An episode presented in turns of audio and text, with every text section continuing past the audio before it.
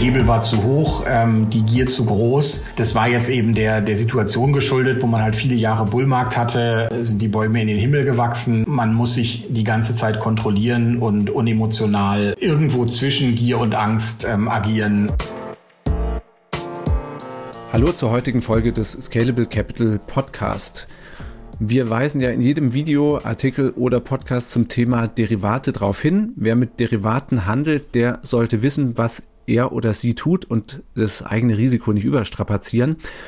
Professionelle Investoren achten darauf natürlich ohnehin, sollte man meinen, ist aber nicht so. Und das werden wir heute hören. Dirk Urmoneit, unser Chief Strategy Officer, hat zu dem Thema spannende und lehrreiche Geschichten mitgebracht, was beim Einsatz von Derivaten schiefgehen kann. Hallo Dirk. Ja, hallo Nico, danke, dass ich wieder dabei sein darf. Derivate stoßen ja so eine ganz neue Geldanlagewelt auf und erweitern die Möglichkeiten des Finanzmarkts in etwa so, wie es in der Geometrie die dritte Dimension tut. Statt nur auf einer ebenen Fläche zu laufen, können Derivateanleger im übertragenen Sinne auch fliegen. Allerdings gehört zum Fliegen leider auch das Risiko, dass man abstürzen kann. Und in der Welt der Profis hat es da einige spektakuläre Abstürze schon gegeben, aus denen man versuchen kann, Lehren zu ziehen. Naja, man, man, man kann das ja auch sogar noch drastischer formulieren. Ne? Du hast in unserer letzten gemeinsamen e Episode zu Derivaten ähm, ja auch schon auf Warren Buffett äh, verwiesen, der äh, mal Derivate als Financial Weapons of Mass Destruction bezeichnet hat, also finanzielle Massenvernichtungswaffen. Soll heißen, wer diese Instrumente falsch einsetzt, äh, der kann damit viel Schaden anrichten, auch für sich selbst. Wohlgemerkt dabei, ne, äh, äh, Buffett führt ja selbst Trades mit äh, Long- und Short-Optionen durch und wir schauen uns aber heute mal an, wie du schon gesagt hast, einprägsamen Beispielen an, was denn so schiefgehen kann und auch was eben der Privatanleger aus den Geschichten lernen kann. Ja, gern.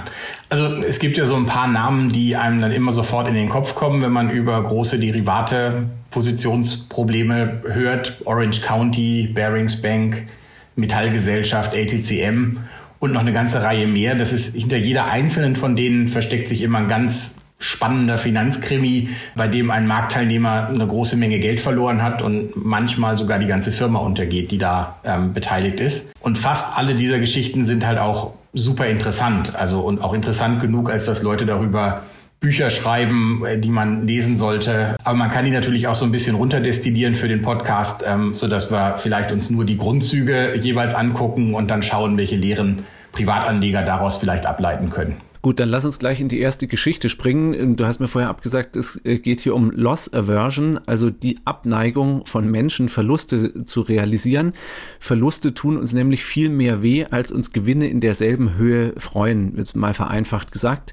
Noch relativ eingängig diese Erkenntnis. Wo hat denn aber diese Loss Aversion jetzt mal fatale Folgen gehabt? Verluste schmerzen uns viel mehr, als uns Gewinne befriedigen. Ähm, das hat Nicolas Bernoulli ähm, vermutet. Im 18. Jahrhundert hat er da eine ähm, Untersuchung gemacht, wo er halt ähm, sowohl die Spekulation als auch die Versicherungen, ähm, die halt beides Geschäfte sind, die Menschen gemacht haben, versuchte unter einen Hut zu bekommen und auch mit spannenden Experimenten belegen heutzutage ähm, Leute wie Dan Ariely, die da interessante Bücher drüber schreiben, ähm, dass Menschen eine extreme Verlustangst haben und ungefähr doppelt so viel Schmerz erleben, wenn äh, sie einen Verlust erleiden, ähm, als sie für einen gleichen Gewinn ähm, an, an Freude haben. Ähm, und da hat sich ein ganz extremes Beispiel in den Jahren 92 bis 95 in Singapur zugetragen, ähm, an deren Ende, ich nehme es schon mal vorweg, die Barings Bank untergegangen ist, weil man da Positionen nicht rechtzeitig mit Verlust geschlossen hat, sondern unbedingt ähm, versucht hat, irgendwie mit einem Gewinn daraus zu kommen. In diesem bekanntesten Problemfall, in einem der bekanntesten Problemfälle mit dem Einsatz von Derivaten hat ein Trader der altehrwürdigen Barings Bank, ähm, damals war das die ähm, edelste englische Privatbank, da war sogar die Königin Elisabeth II. Kundin, ähm, wurde diese Bank halt in den Abgrund gerissen und ähm, die, die, ganze Privatbank wurde am Ende für ein britisches Pfund ähm, an die ING Bank verkauft, nachdem die äh, mit diesen Derivatgeschäften ungefähr 800 Millionen Pfund ähm, Verlust erlitten hat. Und jetzt ist die Frage, wie kam es dazu? Ähm, und äh, ich würde sagen, das war halt dieses Loss Aversion Problem.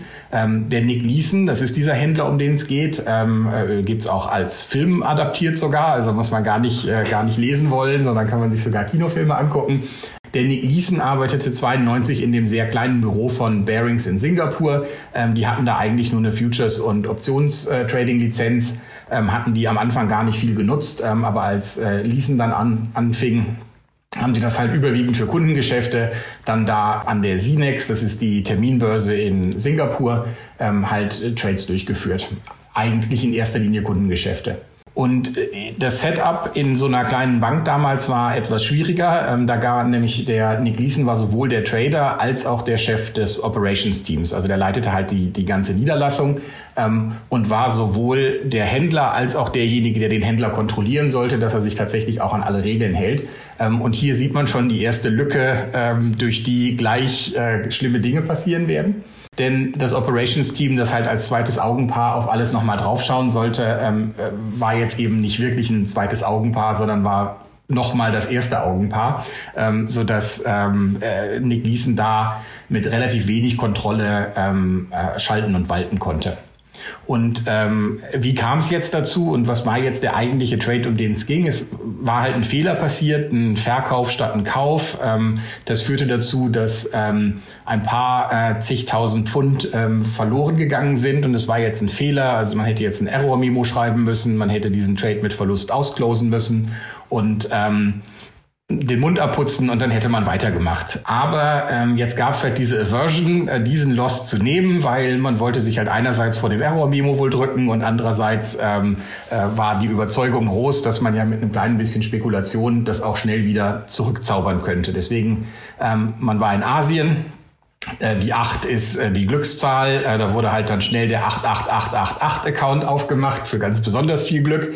Der wurde als ein Fake-Kunden-Account aufgesetzt ähm, und in dem saß jetzt diese Position. Und ähm, folgend dem alten Trader-Motto, when you're in trouble, double, ähm, macht man einfach eine doppelt so große Position aus der, die man gerade verlustreich gemacht hat und hofft drauf, dass der Markt dreht und äh, man es dann mit Gewinn ausklosen kann. Und es kam, wie es natürlich kommen muss. Ähm, es läuft weiterhin äh, gegen Nick Leeson. Was war eigentlich der Trade? Er hatte jetzt ähm, gesetzt auf steigende ähm, Notierungen des Nikkei-Index. Ähm, die ähm, Japaner hatten gerade vorher einen riesen Bullmarkt. Ähm, dann äh, hatte der Nikkei angefangen, äh, Rückschläge zu zeigen. Nick Leeson setzte jetzt drauf, dass äh, der Nikkei wieder steigen würde und kaufte halt Future-Kontrakte ähm, in diesen 88888-Account, um ähm, von steigenden Kursen zu profitieren. Das führte jetzt dazu, ähm, dass mit jedem Verdoppeln die Position immer wieder größer wurde, immer wieder mehr Geld nachgeschossen werden musste ähm, und ähm, äh, das aber für die Firma nicht bedrohlich aussah, weil es ja eigentlich alles Kundenaufträge waren. Es war ja also für die Firma ersichtlich in dem äh, in einem Kundenaccount, so dass die Firma nicht gesehen hat, dass diese Verluste sie in Wirklichkeit selber treffen und ähm, immer weiter steigende Verluste haben dann irgendwann dazu geführt, dass äh, Nick Leeson halt eine riesengroße Position hatte. Ähm, und das Ganze kam dann im Januar 1995 zu einem abrupten, harten Ende, als tragischerweise in der ähm, japanischen Industriestadt Kobe ein schweres Erdbeben ausgebrochen ist, was dazu führte, dass der Nikkei-Index halt stark eingebrochen ist ähm, und an der Stelle halt ähm, die Margin Calls nicht mehr bedient werden konnten und die äh, Bearings Bank ähm, in Schieflage geraten ist und dann durch diesen Notverkauf an die niederländische ING für einen Pfund gerettet werden musste. Mhm. Also ich meine, es klingt natürlich sehr krass, dass sowas in der Größenordnung oder wo die Größenordnung immer größer wurde, unentdeckt geblieben ist. Jetzt hast du zwei Punkte genannt, wie es dazu kommen konnte. Ähm, was uns aber hier mehr interessiert, ist ja äh, eben der Mechanismus, ähm, warum Diesen das immer weiter getrieben hat. Er, er, wollte also auf keinen Fall den Verlust akzeptieren. Selbst als der größer wurde, hat er immer noch gedacht, er, er kann es wieder drehen ähm, mit allen Mitteln und ist dadurch in noch größere Verluste gelaufen. Das ist letztlich das, ähm, was ja auch in einer kleineren Größenordnung dem Privatmenschen passieren kann. Genau, in meinem eigenen Portfolio müsste ich jetzt kein Error-Memo schreiben, wenn, ähm, wenn was schiefgelaufen ist, aber immerhin, ich müsste ja selber den Verlust akzeptieren und in meinem eigenen Account ist halt das Problem nicht das Error-Memo, sondern dass ich halt einsehen muss, dass ich selber einen Fehler gemacht habe. Ich habe den Markt vielleicht nicht richtig eingeschätzt, falsch analysiert ähm, und muss jetzt im Prinzip mich überwinden und sagen, ah, ich habe das nicht richtig gemacht, ähm, äh, es läuft gegen mich, also sollte ich meinen, meinen Verlust äh, cutten. Ähm, und das fällt natürlich vielen Menschen nicht ganz leicht, weil auch da ist einerseits die Barriere, den Verlust zu akzeptieren. Wir haben diese Loss Aversion. Andererseits muss ich einsehen, dass ich nicht richtig gelegen habe und der Fehler ausschließlich bei mir gelegen hat. Ähm, denn der Markt hat immer recht. Äh, das muss man halt akzeptieren. Ähm, und deswegen ist für, ähm, für Privatanleger wahrscheinlich eine gute Hilfestellung, ähm, immer an so einen ganz extremen Fall wie halt die Bearingsbank zu denken, wenn sie eine Position haben, die sich nicht so entwickelt, wie sie sollte. Ähm, denn das, das Ende kann halt richtig bitter sein, wenn man darauf beharrt, dass man es halt besser weiß als der Markt und ähm, er sich dann schon noch dahin entwickeln muss, wo man ihn gerne haben möchte. Denn ähm, äh, Nick Leeson zeigt uns, das passiert nicht immer und schon gar nicht in der Zeit, die man hat dafür. Ähm, und der Markt kann halt vorher noch lange gegen einlaufen, bevor er sich dann wieder dreht und in die richtige Richtung entwickelt. Ähm, insofern gerade auch bei Derivatgeschäften, bei denen eben aufgrund des Hebels möglicherweise Kursveränderungen stärker stattfinden als ähm, bei dem Investment in, die, in, das, in den Basiswert direkt. Anleger sollten sich immer selber prüfen und eben genau nicht zu verlierenden Positionen eine emotionale Beziehung aufbauen, ähm, sondern äh, die Loss Aversion überwinden und zur Notverluste akzeptieren. Mhm. Wenn man das jetzt noch, ähm, das Leasen-Beispiel noch, noch deutlich mal in die Privatanlegerwelt übertragen. So, was wären jetzt exemplarisch Instrumente, ähm, wo man sich in eine ähnliche Situation ähm, bringen kann? Ja, also äh, im Prinzip äh, natürlich das Simpelste ist, ich, ich rechne mit steigenden Kursen und kaufe mir äh, ein Long Turbo, ähm, aber der Markt fällt. Ähm, wenn ich jetzt ähm, ähm, mein Geld retten möchte, dann muss ich da möglicherweise sehr schnell mich entscheiden, äh, den Verkauf durchzuführen, denn ähm, äh, wenn ich halt einen Turbo mit einem Hebel von 10 habe, dann verliere ich mit jedem Prozent Basiswert, den er sich gegen mich entwickelt, auch schon 10 Prozent meines Kapitals. Das heißt, relativ schnell kann ich da auch vollständig ähm, ausgelöscht werden. Entsprechend ist es wichtig, dass ich einerseits ähm, schnell reagiere und andererseits ähm, ist natürlich ein wichtiger Punkt, dass ich von vornherein nicht ähm, auf solche Positionen setze, wie es Nick Leeson dann am Ende gemacht hat, bei dem ich halt die, die ganze Farm, also To bet the farm ist das, was halt die ähm, englischen Trader äh, dazu sagen würden, bei dem ich eben nicht praktisch äh, das, das ganze, äh, mein, mein ganzes Vermögen auf eine Position setze und nun hoffen muss, ähm, dass die aufgeht, sondern dass ich halt mein Vermögen natürlich aufteile und in vielen kleineren, handlicheren Positionen bin,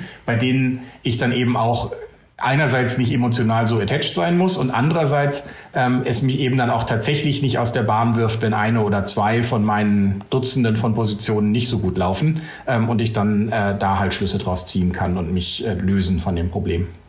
Gut, also eigentlich zwei Lehren, die drin stecken. Ne? Ähm, ähm zum einen nicht beharren und das zweite eben auch ähm, mit der Positionsgröße. Wenn da eine fünfstellige Zahl äh, steht, die ich Verlust mache, trifft mich das natürlich ungleich härter, als wenn die nur drei oder knapp vierstellig ist. Dann lass uns zum zweiten Beispiel springen. Worum geht es da? Auch im zweiten Beispiel haben wir ein Unternehmen, das äh, mit Futures-Kontrakten gearbeitet hat. Ähm, hier ist ein kleines bisschen anders gelagert, äh, was wir daraus lernen können. Das Problem ist jetzt zwei Jahre vorher passiert, Anfang der 90er Jahre. Da gab es in Frankfurt ähm, die Firma, die Frankfurter Metallgesellschaft, ein ganz altehrwürdiges Unternehmen, nicht ganz so alt wie die Bearings Bank, die ja über 200 Jahre alt war, war aber die Metallgesellschaft über 100 Jahre alt und war halt ein ganz wichtiges ähm, Industrieunternehmen, das halt auch viel ähm, mit ähm, ähm, äh, Rohstoffen halt gehandelt hat. Äh, beispielsweise wurde bis zum Ersten Weltkrieg der Kupferpreis weltweit ähm, in dem Gebäude der Metallgesellschaft in Frankfurt gefixt. Und die Metallgesellschaft ist eigentlich einen sehr ähm, aussichtsreichen Trade eingegangen. In Nordamerika gab es Ketten von Tankstellen, die wollten für ihr Geschäft den Benzinpreis festschreiben und haben eben dann einen äh, Liefervertrag gemacht, bei dem sie regelmäßig ähm, Benzin geliefert bekommen für einen sehr langen Zeitraum ähm, von der Metallgesellschaft zu Preisen, die halt heute schon festgelegt worden sind. Und die Preise waren aber so festgelegt, dass die aus Sicht der Metallgesellschaft ähm, ein, ein, sehr attraktives ähm, Geschäft dargestellt haben. Jetzt hat aber natürlich die Metallgesellschaft das Preisrisiko, dass halt über die nächsten Jahre Benzin deutlich teurer werden würde.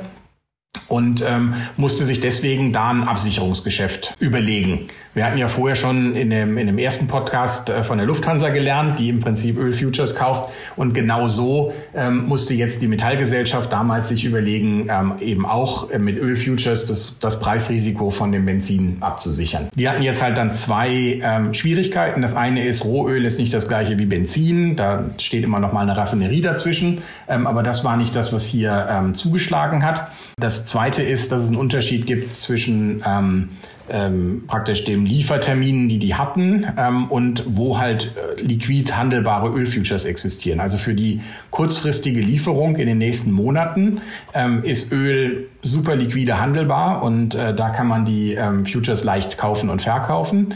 Ähm, allerdings für in drei Jahren, in fünf Jahren, in zehn Jahren ähm, äh, Belieferung, die Ölfutures sind super illiquide und die würde man nicht handeln. Deswegen hatte sich die Metallgesellschaft überlegt, sie kaufen halt sehr viele kurzlaufende Future und rollen die dann über die Zeit ähm, und ähm, werden halt dann die Benzinlieferung, die sie dann in diesem Monat hatten, die wird halt nicht gerollt, ähm, sondern die läuft aus, aber der ganze Rest ähm, rollt halt dann immer von jedem Monat in den nächsten, ähm, sodass die ähm, abgesichert bleiben für den überwiegenden Teil und dass es dann halt irgendwann fertig ist. Das heißt, Sie stoßen immer wieder ähm, Future-Kontrakte ab und kaufen sich neue.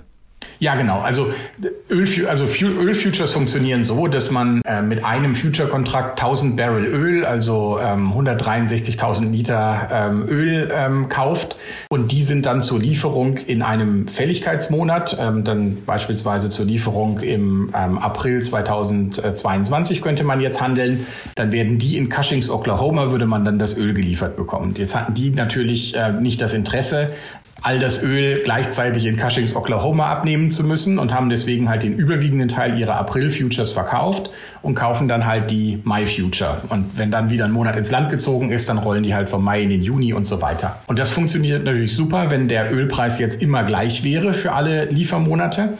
Ähm, das ist aber in der Regel nicht. Aber auch das hatte jetzt der Metallgesellschaft ähm, keine Probleme bereitet. Das hatten die vorher ähm, bedacht. Jetzt, wo kam das Problem dann tatsächlich her? Das Problem kam aus dem Unterschied zwischen den beiden ähm, Derivatpositionen, die die Metallgesellschaft eingegangen ist. Einerseits mit den ähm, Tankstellenbesitzern hatten sie einen Forward-Kontrakt gehandelt. Ähm, das ist halt ein Geschäft, bei dem man sich heute darauf einigt, zu welchem Preis in der Zukunft gehandelt werden wird. Und die Absicherung hatten sie mit einem Future-Kontrakt. Ähm, das ist eben kein bilaterales Geschäft, bei dem zwei Leute sich auf irgendwas einigen, sondern bei dem eben eine Terminbörse im Prinzip vorgegeben hat, was man handeln kann. Ähm, und dann können Marktteilnehmer, ähm, beliebige Marktteilnehmer halt diesen Kontrakt handeln. Und Teil des Future-Kontraktes ist, dass es halt jeden Tag ein Settlement gibt. Wenn ich einen Future-Kontrakt eingehe, dann gibt es ja ein Kreditrisiko, das grundsätzlich besteht. Also sagen wir mal, du verkaufst mir 1000 Barrel Öl ähm, im Ende des Jahres, ähm, dann, dann musst du dich ja darauf verlassen, dass ich Ende des Jahres Geld haben werde, um den, das Öl zu bezahlen, also für den Preis, den wir jetzt schon festgelegt haben, meinetwegen für 60 Dollar pro Barrel. Ähm, dann musst du dich ja darauf verlassen, dass ich Ende des Jahres Geld haben werde und ich muss mich darauf verlassen, dass du Ende des Jahres Öl haben wirst, damit es funktioniert. Ähm, und damit wir das, damit es nicht scheitert, äh, ist es so, dass halt ähm, eine Initial Margin ähm, eingesetzt wird. Das heißt, ich müsste jetzt schon mal zehn Prozent des Geldes der Terminbörse geben und du müsstest schon mal auch zehn Prozent dessen, was halt die, das Öl wert ist, in Geld auch der Terminbörse geben, damit die eine Sicherheit haben, ähm, dass wir beide überhaupt Geld haben und damit halt unsere Position schon mal unterlegt ist. Und was jetzt aber passiert ist, dass am nächsten Tag, sagen wir mal, Öl verändert sich im Preis, ähm, ähm, steigt von 60 ähm, Barrel auf 61 Barrel, äh, 61 Dollar pro Barrel. Ähm, dann ist es ja so, dass der Preis gegen dich gelaufen ist. Ähm, von den 10 Prozent Marge, die du gestellt hast, ähm, es ist jetzt über ein Prozent verloren gegangen. Das heißt, die Terminbörse wird bei dir anrufen, der sogenannte Margin Call, und sagen, hey, ähm, ich brauche einen Dollar zusätzliche Variation Margin, weil der Preis gegen sie gelaufen ist. Und du musst dann sehr schnell diesen Dollar überweisen. Versus ich bekomme halt den ähm, ungefähr einen Dollar zurück ähm, an Variation Margin, weil der Preis halt für mich gelaufen ist. Ich bin jetzt überkollateralisiert und kann Geld zurückbekommen. Das ist das, was bei den Futures passiert. Es findet halt jeden Tag ein Settlement statt und jeden Tag wird halt Geld transferiert, immer von demjenigen, der ähm, verloren hat, an denjenigen, der gewonnen hat. Und das kann aber morgen schon wieder umgekehrt sein, wenn halt der Ölpreis wieder fällt. Bei den Forward-Geschäften ist aber genau das nicht der Fall. Also es gibt da kein zwischendurch Settlement, sondern da verlässt man sich einfach darauf, dass die Tankstellen dann noch da sein werden und das Geld haben werden. Und man verlässt sich darauf, dass die Metallgesellschaft noch da sein wird und das Benzin beibringen wird. Ähm, aber es findet zwischendurch kein Austausch von, von Geld statt. Und das ist jetzt ein offensichtliches Problem, denn ähm, die Metallges also der Ölpreis ähm, fiel plötzlich ähm, äh, sehr deutlich. Die Zeit nach der ähm, nach dem Irakkrieg es ähm, entspannte sich ähm, wieder klar und der Ölpreis ist halt dann in, innerhalb von sehr kurzer Zeit um, um über 20 Prozent auf ähm, unter 14 Dollar gefallen. Ähm, und das führte dazu, dass jetzt die Metallgesellschaft halt sehr große Margin Calls bekommen hat und sehr viel Geld nachschießen musste, ähm, ein Verlust, den sie auf der Future-Position hatten, was aber eigentlich ja kein Problem darstellt, weil sie einen gleich großen Gewinn auf ihrer ähm, Benzinlieferverpflichtungsposition haben würden. Aber sie hatten es halt in dem Moment nicht flüssig, weil die Tankstellen ja nicht zu dem Zeitpunkt jetzt ihre Rechnungen bezahlt haben. Genau, das ist genau das Problem nämlich, dass die Tankstellen mussten jetzt ihren Verlust, weil es nur ein Forward-Kontrakt war, mussten dafür keine zusätzliche Variation Margin zahlen. Das heißt, kein Cash kam rein. Aber die Terminbörse ruft an und möchte auf jeden Fall sofort bedient werden. Also Cash fließt raus. Ähm, und das führte dazu, dass zunächst mal die 500 Millionen, die die ähm, Gesellschaft ähm, verfügbar hatte, ausgegeben worden sind und man dann nochmal einen Notkredit über weitere 500 Millionen organisieren musste und da halt in, äh, in große Schwierigkeiten gekommen ist, weil der fallende Ölpreis dazu führte, dass im Prinzip jeder einzelne Pfennig und jede Mark, die man äh, zu der Zeit zur Verfügung hatte, halt ähm, aus dem Unternehmen abfließen musste, um praktisch die Future-Position aufrechtzuerhalten.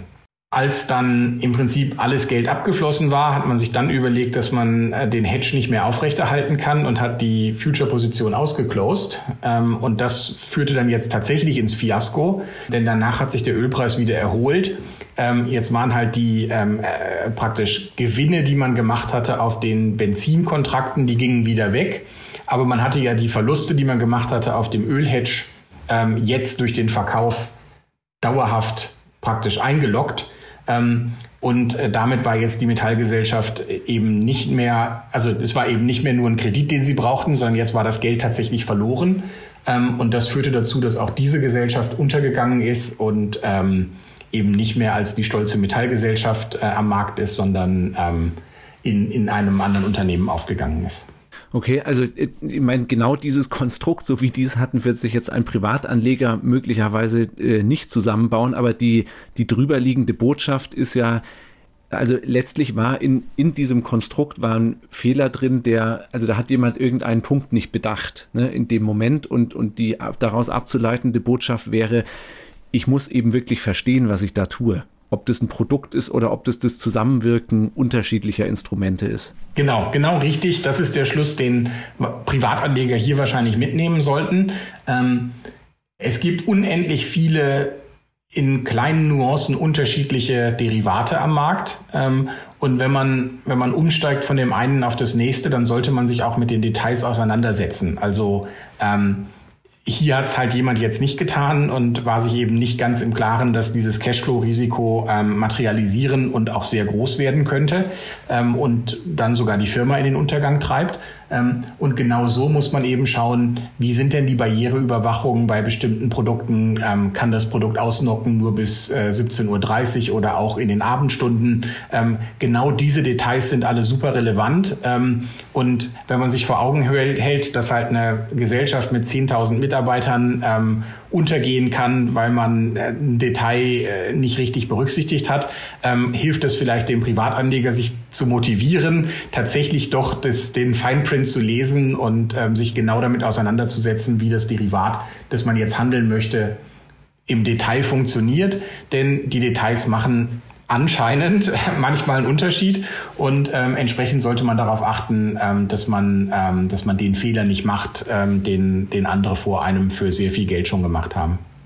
Jetzt hast du ja darauf verwiesen, dass äh, ein Problem auch diese sogenannten Margin Calls waren. Also ich werde nachschusspflichtig. Jetzt um das nochmal in, konkret in die Welt der Privatanleger äh, zu holen, gibt es hier Produkte ähm, für den Privatanleger, wo ihm das passieren kann? Nee, also da hast du natürlich völlig recht, das nochmal ganz schnell ähm, aufzubringen. Ähm, also diese Nachschusspflicht, das ist eben, ähm, wenn man ähm, wenn man Derivate on Margin traden kann, das ist halt das, was man an der Terminbörse macht, ähm, wenn Future-Kontrakte unter professionellen Marktteilnehmern gehandelt werden, die gehen so miteinander um. Ähm, alle Wertpapiere, die wir verkaufen, also alle Derivate, die zum Beispiel auf der Scalable-Plattform handelbar sind, äh, wenn man jetzt ein, ein Turbo oder ein, ein Mini, irgendeins von diesen Produkten kauft, das sind alles Wertpapiere. Ähm, das Schlimmste, was da passieren kann, ist, dass es auf Null fällt. Ähm, es gibt da keine Nachschusspflichten in gar keiner Form. Ähm, man kann alles verlieren, aber man kann zum Glück nicht mehr als alles verlieren, ähm, versus ja den ähm, Beispielen, die wir, den beiden Beispielen, die wir heute schon hatten, wo Leute ja doch, durchaus mehr verloren haben, als sie eigentlich hatten. Und ähm, vielleicht noch, weil du äh, darauf hingewiesen hast, dass manchmal im, im, Detail der Teufel liegt und dass manche Produkte auch wirklich äh, wahrscheinlich sehr kompliziert zu verstehen sind, ohne dass wir jetzt konkret zu was raten oder hier Anlageberatung machen wollen, ähm, nur so, ein, so, eine Indikation von dir, was wäre jetzt ein Beispiel für ein eher simples Produkt, was ein, sag's mal, Derivate-Einsteiger äh, sich angucken könnte und was, was eher komplizierter ist im Vergleich dazu. Ja, also alle Produkte muss man sich natürlich im Detail anschauen. Ähm, zu Recht raten wir ja von Anfang an immer dazu, ähm, ähm, vielleicht auch erst nochmal ähm, ähm, zu üben und äh, sich genau damit auseinanderzusetzen ähm, und, und sich ähm, auch vielleicht bei den Emittenten zu informieren über die ähm, Produkte. Aber es gibt halt schon Unterschiede dazwischen, ähm, welche Eigenschaften vielleicht einen Preis beeinflussen. Also so ein ähm, Produkt wie ein Mini-Future ähm, ist wahrscheinlich eins von den transparenteren Produkten, wenn man sich das als Kunde anschaut ähm, und wo man die, ähm, die Preisentwicklung leichter nachvollziehen kann. Denn ähm, der Einflussfaktor Volatilität spielt da praktisch ähm, eine sehr untergeordnete Rolle bei der ähm, Bewertung von den Produkten. Ähm, bei einem Optionsschein ist es so, dass ähm, die Volatilität eben der, ein dominierender ähm, Preiseinflussfaktor ist ähm, und der, äh, wenn man sich nicht ein bisschen damit auseinandergesetzt hat, für Anleger manchmal schwer einzuschätzen ist. Und deswegen ähm, könnte ich mir vorstellen, dass ein Anleger ähm, sich zunächst mal mit ähm, den Produkten auseinandersetzt, bei denen eben die, ähm, die Preisbildung leichter nachzuvollziehen ist und man eben ähm, sich sicherer fühlen kann, bevor man danach dann noch ähm, in, in weitere ähm, ähm, Derivatstrukturen ähm, investiert. Danke, dann lass uns in die dritte Geschichte starten. Die hat mit der Finanzkrise 2008 zu tun. Ähm, einige erinnern sich sicher, aber es gibt bestimmt auch Menschen, die erst vor kurzer Zeit an den Kapitalmarkt gekommen sind und damals noch zu jung waren, um im Detail zu wissen, was dann da eigentlich äh, vorgefallen ist, wie es dazu kam. Ja, genau, die Finanzkrise 2008. Da war ich damals auch noch im Büro auf dem Trading Floor. Es war eine, äh, eine sehr turbulente Zeit, in der die Preise überwiegend stark gefallen sind von allen möglichen ähm, Assets. Und ausgelöst ähm, wurde die Finanzkrise durch Hauspreispapiere, heißt es oft. Die Wertpapiere waren der Art ähm, strukturierter Kredit. Ähm, man hat eine große Menge Kredite, sagen wir mal 10.000 verschiedene Hauskredite, in eine Zweckgesellschaft gegeben. Das heißt, die hat im Prinzip ähm, die Banken ausbezahlt, ähm, die vorher den Kredit gegeben hatten und musste sich jetzt halt Geld besorgen, um diese, die Banken auszahlen zu können, hatte jetzt aber dann im Prinzip die Forderungen gegen gegen diese 10.000 Hausbauer ähm, übernommen ähm, und verkaufte dann Anteile an diesem Portfolio von Kreditforderungen ähm, an andere, ähm, in erster Linie an andere Banken, aber eben auch an Versicherungen oder ähm, auch an, an andere professionelle Marktteilnehmer. Und erlaubte so halt allen möglichen Marktteilnehmern ihr Risiko ganz fein auszusteuern ähm, und zu überlegen, ob sie vielleicht mehr Michigan oder mehr Florida haben möchten. Ähm, und äh, so konnten Leute halt das Risiko übernehmen. In dem zweiten Schritt konnte man jetzt in der, in, innerhalb einer von diesen Gesellschaften, innerhalb der 10.000 Kredite, nochmal Tranchen einziehen von unterschiedlicher Risikoneigung, indem man eben sagte, aha, von den 10.000 Hausbauern werden nicht alle ausfallen, ähm, manche aber vielleicht schon. Und jetzt können wir so einen, so einen Turm bauen, wo wir halt sagen, ah, die obersten Etagen von dem Turm, ähm, die sind wahrscheinlich ganz sicher. Also, dass wirklich alle ausfallen, ist super unwahrscheinlich. Ähm, und die untersten Etagen von dem Turm sind halt super gefährdet, weil das mindestens ein oder zwei ihren Kredit am Ende nicht bedienen können. Ähm, das kann man sich schon sehr gut vorstellen. Und so haben die jetzt halt dann verschiedene Klassen von, ähm, von Anleihen gebildet, von Super Senior, denjenigen, die halt als allerletzte betroffen sein würden von Zahlungsausfällen, bis hin zu der Equity-Tranche, die halt fast sicher zumindest einen Teil Ausfälle sehen wird. Und entsprechend hat man dann ähm, unterschiedliche ähm, Risiken, natürlich mit unterschiedlichen Belohnungen versehen, also unterschiedlichen Zinssätzen, ähm, bei dem eben die, der Kopf der Verteilung, im Prinzip die sicheren Tranchen, bekamen halt dann ähm, das sehr begehrte AAA-Rating, ähm, das ansonsten nur für die allersichersten Staaten und die allerbesten Unternehmen vorbehalten war ähm, und hatten dann halt auch Zinssätze, die in der Größenordnung von sicheren Staaten, kleines bisschen besser, aber immerhin in der Größenordnung waren. Und ähm, schlechtere Tranchen in, in so einem Turm bekamen halt dann ähm, schlechtere Ratings und dafür aber auch noch ähm, höhere Zinsen. Und ähm, Jetzt war halt eine der ganz offensichtlichen Trade-Ideen, die Leute dann jetzt hatten, ähm, war eben, aha, ich kann halt, ähm, äh, wenn ich AAA geratete äh, Wertpapiere habe ähm, und die zahlen höhere Zinsen als, ähm, ähm, als ansonsten für sichere Anlagen ähm, gezahlt werden muss, ähm, kann ich mir ja Geld leihen und kaufe mir einfach diese, diese Anleihen. Das heißt, ich kann jetzt mit Hebel spekulieren, damit, ich, damit ich eben diesen kleinen Zinsgewinn ähm, mehrfach bekomme und dann eben einen großen Zinsgewinn draus mache. Klar, ist ja für mich als Anleger reizvoll, die Aussicht. Ne? Vervielfacht ist des Menschen Kraft, wenn er mit dem Hebel schafft, äh, heißt es. Ähm, das heißt, jetzt kauft man sich halt, ähm, also ich kaufe mir im Prinzip, ich gebe so viel Geld her, dass ich, äh, dass ich einmal den Trade machen könnte, äh, mir einen von den von den AAA gerateten Bonds kaufen kann, ähm, der etwas höhere Zinsen zahlt.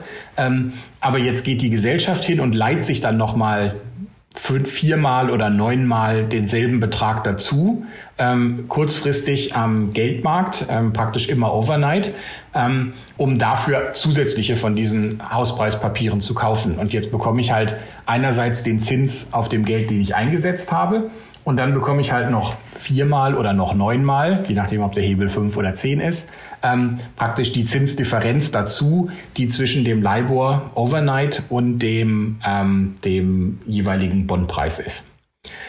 Hier ist natürlich ein offensichtlich, also sind mehrere offensichtliche Risiken, die, äh, die man jetzt eingeht, ähm, die nicht so schwer wiegen, wenn man davon ausgeht, dass AAA-geratete Wertpapiere tatsächlich niemals ausfallen würden, ähm, die aber schwer wiegen, wenn Menschen doch die Angst haben, dass ähm, auch AAA-geratete äh, Wertpapiere in, in Trouble kommen können.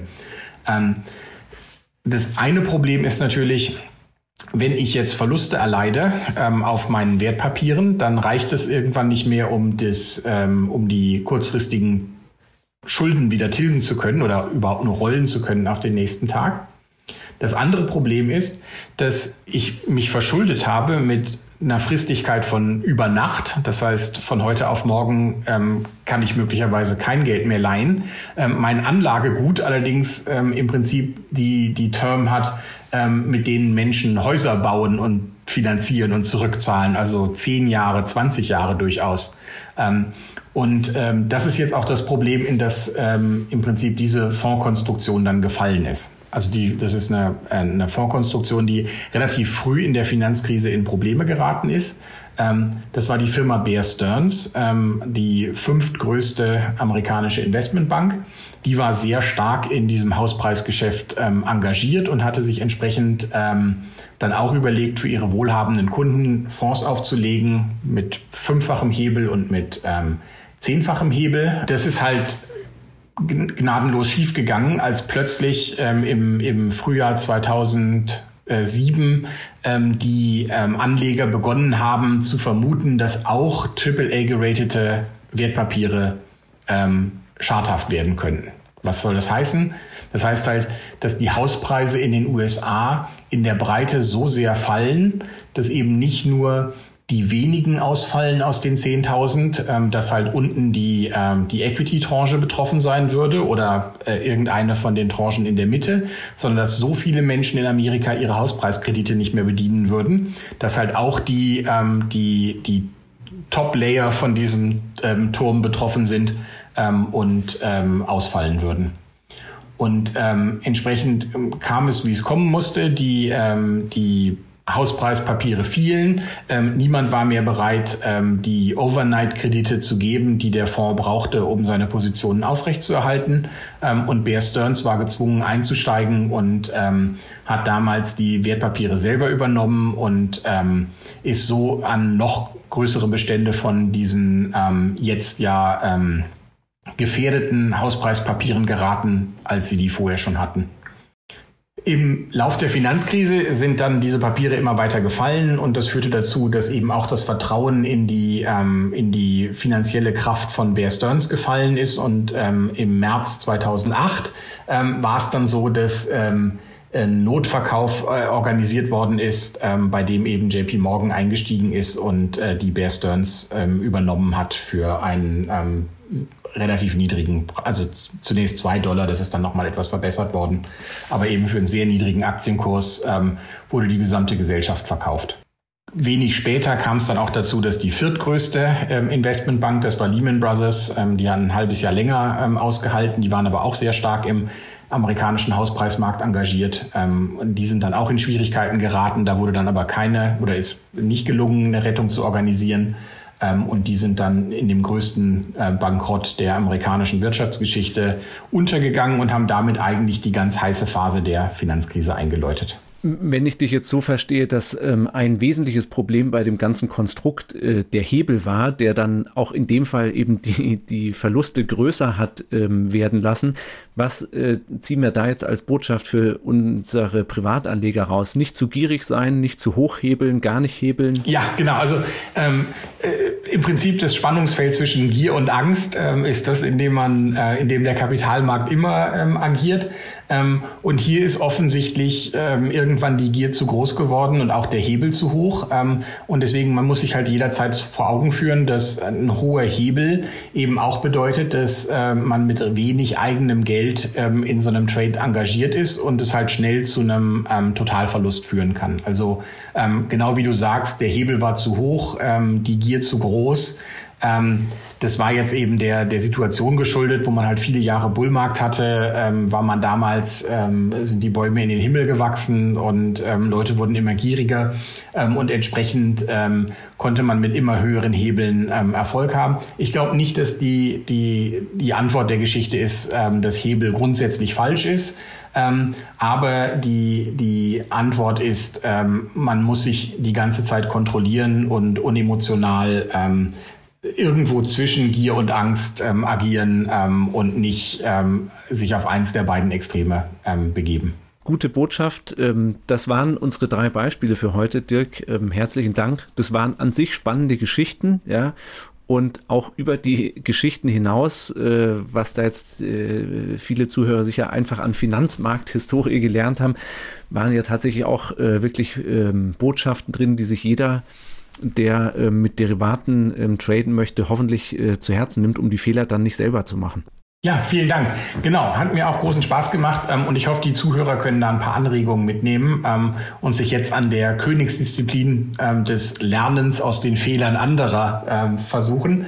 Ähm, denn äh, das ist natürlich das Beste, was einem passieren kann, wenn die anderen die Verluste machen und man selber daraus Schlüsse ziehen kann. Ähm, viel Erfolg. Ähm, was man immer machen kann, ist, dass man vielleicht erstmal ähm, ähm, ein neues Derivat nur auf Papier ausprobiert, sich genau aufschreibt, wann man was gekauft hätte ähm, und dann erst in einem zweiten Schritt tatsächliches Geld riskiert. Ähm, so kann man Erfahrung sammeln, auch ohne dass man ähm, das eigene oder das Geld der anderen Leute einsetzen muss.